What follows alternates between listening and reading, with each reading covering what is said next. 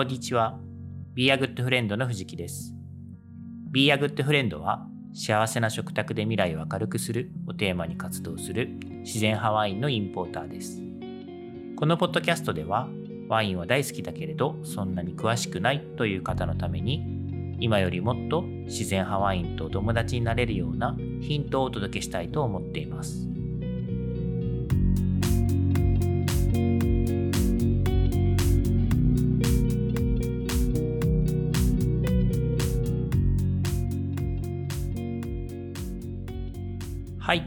今日はですね、ナチュラルワインのラベルって可愛いデザイン多いですよねをテーマにお話ししていきたいと思います。これですね、あの、先日ある人に聞かれた素朴な疑問ですね。この素朴な疑問シリーズが続きます。ナチュラルワインのラベルって可愛いデザイン多いですよねっていうのを聞かれて、ああ、確かにそうかもなっていうふうに私も思いました。はい。なのでちょっとこれ深掘りしていければなと思うんですけど、まずですね、あの、ワインのラベル、まあ、今回ラベルっていう呼び方で統一するんですけど、あの、これエチケットみたいな言い方もあります。はい。なんですけど、今日はねですね、あの、わかりやすいようにラベルっていう風なあの表現に統一しますね。はい。どっちでもいいと思います。で、えー、まあ、確かに言われてみるとですね、こう、自然派ワインのラベルで、こう、いろんなこうデザインのバリエーションがたくさんあって、中にはすごくこう、なんていうんですか、ポップなというか、ものもあったりとか、こう、クールなデザインのものもあったりとか、あとはクラシックなものもあったりとか、本当にあの多岐に富んだデザインのラベルがあるなと思うんですけど、これ、なぜかっていう聞かれて、まあどうかなと思ったんですけど、まあもちろんその理由っていうのは、あの、私が知ってるはずもなくですね、あの、なぜかというと、別にラベルの世界を、デザインを牛耳ってるわけではないので、あの、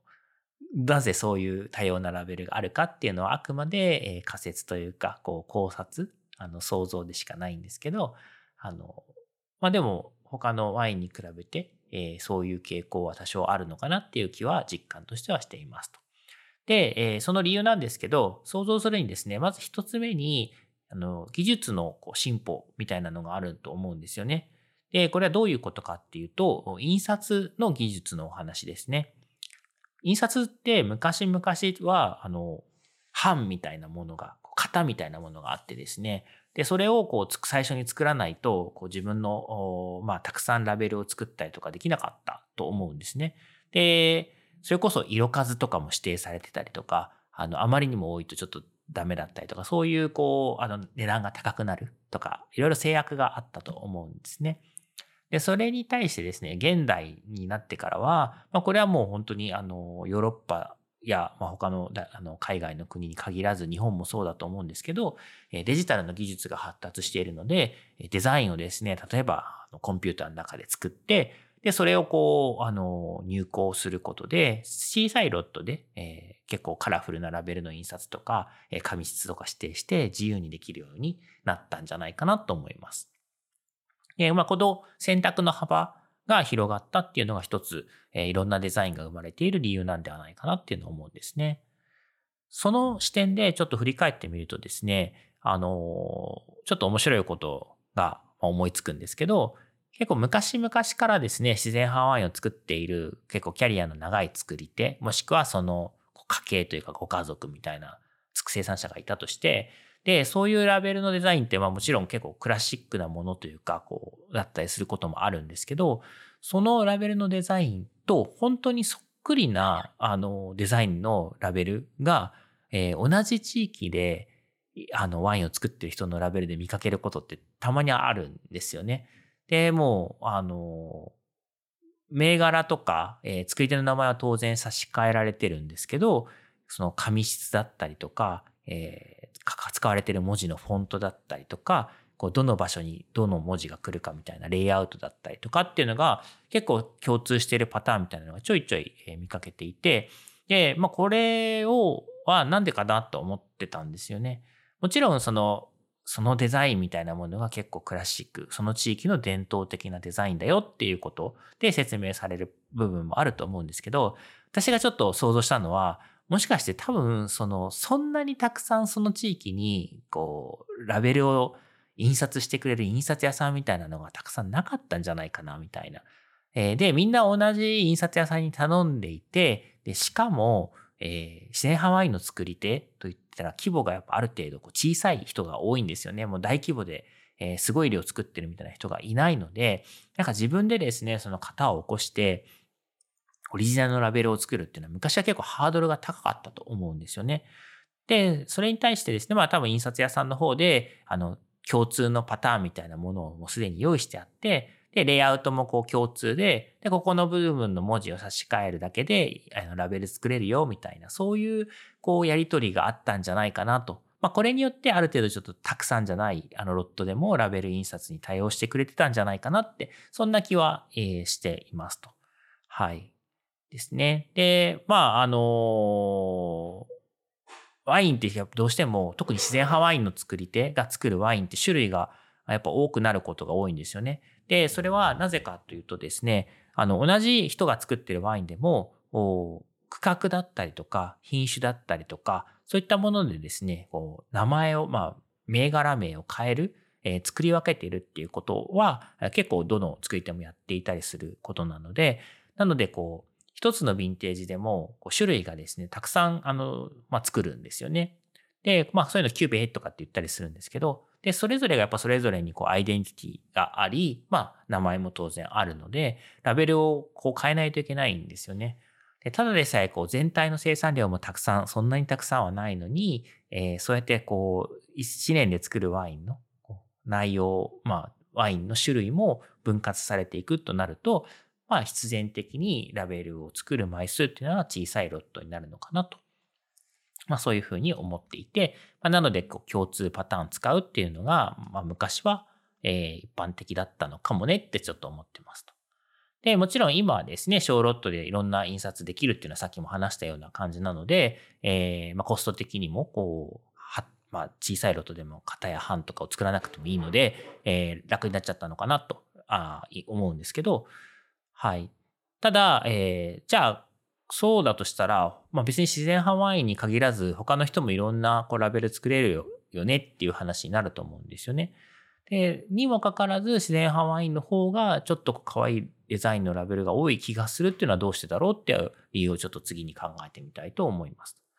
はい。で、えー、これはですね、まあ一口にワインって言ってもですね、いろんな、こう、なんて言ったらいいんでしょう、立ち位置というか、こう、文化、カルチャーですね、の上に存在している文脈が違うワインの種類ってたくさんあると思うんですよね。で、一つちょっと、あの、自然派ワイン以外で例を挙げると、例えばですね、有名かつこう高級なワインみたいな、あのそういうワインを作る産地みたいなのがあるんですよね。で、それはなぜ有名で、なぜ高級なのかみたいなのは、もちろんかつてのいろんな文脈の中で成立したブランドなんですけど、まあ、一般的にはですね、歴史と伝統に裏打ちされたものであるというふうに言われていて、で、それには当然権威があってですね、その権威にふさわしいワインを作るために、まあ仕事、畑仕事やカーブ、醸造所での中の仕事をこう日々追求しているっていうふうになると思います。で、こういうですね、こう権威のあるワインだからこそですね、ある程度こうどういう人がどういう場所で飲まれるかみたいなこうマッチングみたいなものもこう結構定まっているのかなと思っていて、で、そういうこう飲み手の立場から見たときに、やっぱりその、えー、権威あるワインに期待しているキャラクター、えー、ブランドのトーンみたいなのがあると思うんですよね。で、えー、当然作る側としてはそういうブランドとか期待されているトーンに相応しいデザインっていうのを、まあ、選ぶことになるかなと思います。一つちょっとこう例を挙げると、まあ、フランスの有名なあるワインの産地、あると別に伏せる必要はないんですけど、ボルドーと言われる地域なんですけど、ここにはですね、あの、シャトーっていう名前がつくワインがたくさんあるんですね。で、えー、まあ、このシャトーって何かっていうと、フランス語でお城のことだったりします。で、これはですね、この地域は、まあ、その結構一つのブランド、えー、ワイナリーで管理している畑は、そこそこ広いことが多いんですけど、この、まあ、武道園みたいなのが、このお城と呼ばれる、まあ、お城だったり、こう、館だったりとか、ちょっといる、あの、城って言ってもいろんな幅があるんですけど、まあ、そういう建物を中心に管理されていて、で、その、一体のこう武道園から生まれるワインを、そのお城の名前をつけて、そのもの、ワインの名前に、えお城の名前をつけて、えー、ブランドにしているみたいな、そういう、こう、ものが、あの、伝統的に多いエリアということなので、あの、名前にシャトーがつくワインっていうのがたくさんあります。で、しかもその場合は、まあ、あの、ほぼイコール作ってる人は、その、まあ、ワイナリーの名前でもあり、ワインの名前でもあるっていうようなパターンですね。うん。で、なので、ここのシャトーなんちゃらみたいなワインは、あの、デザインも確かにこう、オーソリティ、権威のある感じのものが多いですし、あの、それこそこう、お城とか館の絵がラベルに書かれてるみたいなパターンも結構多いんですよね。はい。で、これは、まあさっきも言ったように、その期待されているブランドのトーンに合わせたものが、あの、自然と選ばれてるんじゃないかなと思いますということですね。で、えー、まあそういうワインに対して、えー、じゃあ自然派ワインが、まあなんかこう、ポップな感じっていうのはなんでかなっていう、こう、比較で言うとですね、ちょっとこう、面白いとこなんですけど、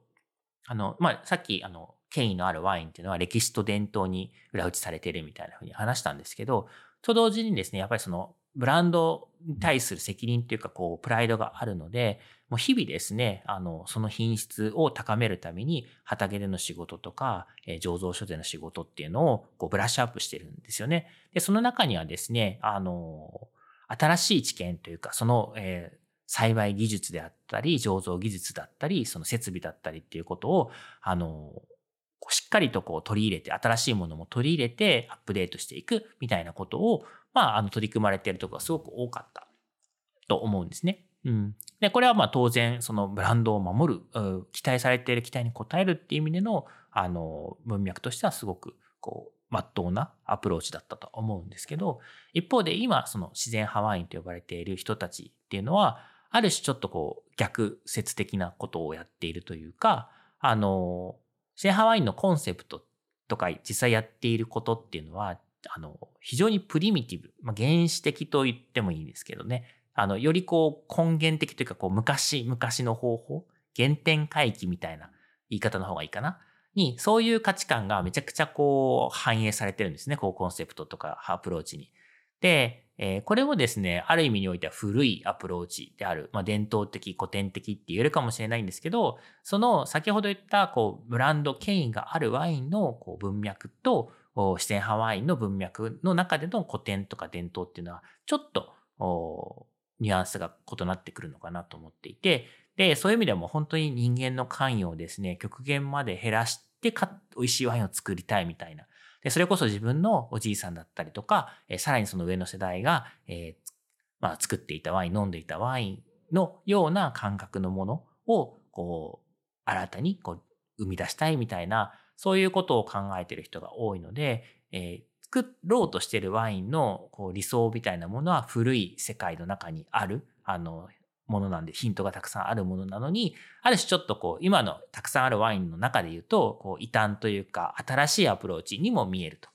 で、そういう意味で、あの、権威に対してのカウンターカルチャーみたいなニュアンスはあったんじゃないかなと思います。なので、あの、ラベルのデザインにおいてですね、こう、あんまり縛りがないんですね。その期待されている権威みたいなものではなく、自分たちのこう表現したいこと、自由な感性みたいなものを反映させることができたんじゃないかなと。本当にこう、白紙のキャンバスのような状態で自由にラベルを選べたんじゃないかなっていうところは感じてますと。で、まあ本当に実際のところですね、作り手たちに聞いてみると、どうしてこのラベルにしたの？みたいなことで、えー、それなりというか結構深い、えー、ストーリーというか思いがちゃんとこう込められてることが当然多いんですよね。で、例えばですけど、こう、まあ、凝ったデザインだと分かりやすいんですけど、そうではなくて、すごくシンプルなあのデザインのラベルの作り手でも、それはなぜかっていうと、あの、その人にとってはですね、ワインっていうのは中身が大切なものであって、ラベルで判断をされたくないと。外見で判断されたくないと。だからこそ、まあ、とはいえ、ラベルをなし、ラベルなしで飲むのが理想なんだけど、それは、こう、いろんなレギュレーションで許されないから、もう極限までシンプルな情報、最低限の情報を載せたラベルにしますというようなデザインを選んでいる人も実はいるんですね。はい。で、まあ、それ以外でもですね、あの、今日のお題というか、えー、結構ポップな可愛いデザインのものが多いっていうのは、あの、一方で、えー、自由だからこそ自分の、なんでしょうね、こう、重い感性に共鳴してくれるようなあの人が描いてくれた絵だったりとか、あとは友達が描いてくれたデザイン、え家族だったり、まあお子さんとかも多いんですけど、お子さんが描いた絵とかをこう自分のワインのラベルに採用するみたいな人も結構います。ね、もちろんですね、あの、そのコンセプトとかを伝えてですね、そのデザイナーさんというかプロフェッショナルな方に作ってもらったりってこともあるみたいなんですけど、まあ、そうやってですね、あの、まあ、制限があんまりないというか、自由にこう自分たちのラベルをこう決めることができるっていうところに、ちょっとカウンターカルチャーっぽさみたいなのを私なんかは感じるんですけれどもね。はい。で、実際ですね、あの、お付き合いがある、私自身がお付き合いがある作り手たちのところに行って、あ、このラベルのデザインかわいいねとかかっこいいねとか、どうしてこれにしたのみたいな話を聞くと、あの、やっぱり知り合いの人に書いてもらったとか、えー、友達がこういうことをあのデザインをしててとかっていうような話のパターンを聞くこと実はすごく多いんですよね。で、まあ、その友達に自分がこうやってる仕事の思いとか今大切にしてることみたいなのを話して、それでこう出てきたデザインみたいなものを使ったりとかしている。で、本当にこのラベルのデザインですらも通じていろんな人とコミュニケーションをとっていて、こう思いを共有して、人間関係を築いている、コミュニティを使っている、つな、えー、コミュニティを作っているっていうのをこう感じられるエピソードだったりして、あなかなか面白いなと思います。ね、で、そうやってそのこう思いを込めて作られたデザインのラベルをこうボトルに貼ってですね、ワインは世界中を旅していきますよね。で、私たちの前にこうやってきて、こう、まあ、ポツンとこう、まあ、飲まれるのを待つみたいなことになると思うんですけど、もう本当にそのワインってそれぞれの作り手たちの作品なので、自分の代わりに、えー、いろんなところに旅をして、えー、まあ飲んでもらう。その時にこう対峙する顔みたいな部分がラベルだったりするので、そこにこういろんな感情、思いを込めてるっていうのは自然なことかなと私なんかは思いますと。はい。まあ、というちょっといい話風の感じでまとめたんですけど、もちろんですね、いろんな人がいるので、全くラベルに興味がないみたいな、あの、デザインに興味がないみたいな人も、あの、若干数存在するので、それはそれでまたちょっと面白かったりするんですけどね。はい。ということで、えー、そうですね、今日はあの自然ハワインのラベルがどうしてこう可愛いのかっていうのをちょっと深掘りしてみました。はい。なので、このナチュラルワインのラベルって可愛いデザイン多いですよねっていう答えになってればいいなと思います。ということで、このポッドキャストを聞いた感想やコメント、ご質問などありましたら、番組名、自然ハワインとお友達とハッシュタグをつけて、Twitter、Facebook、Instagram などでお寄せいただけるととても嬉しいです。いただいたご質問などは、この配信の中でお答えしていきたいと思っています。今日も最後までありがとうございました。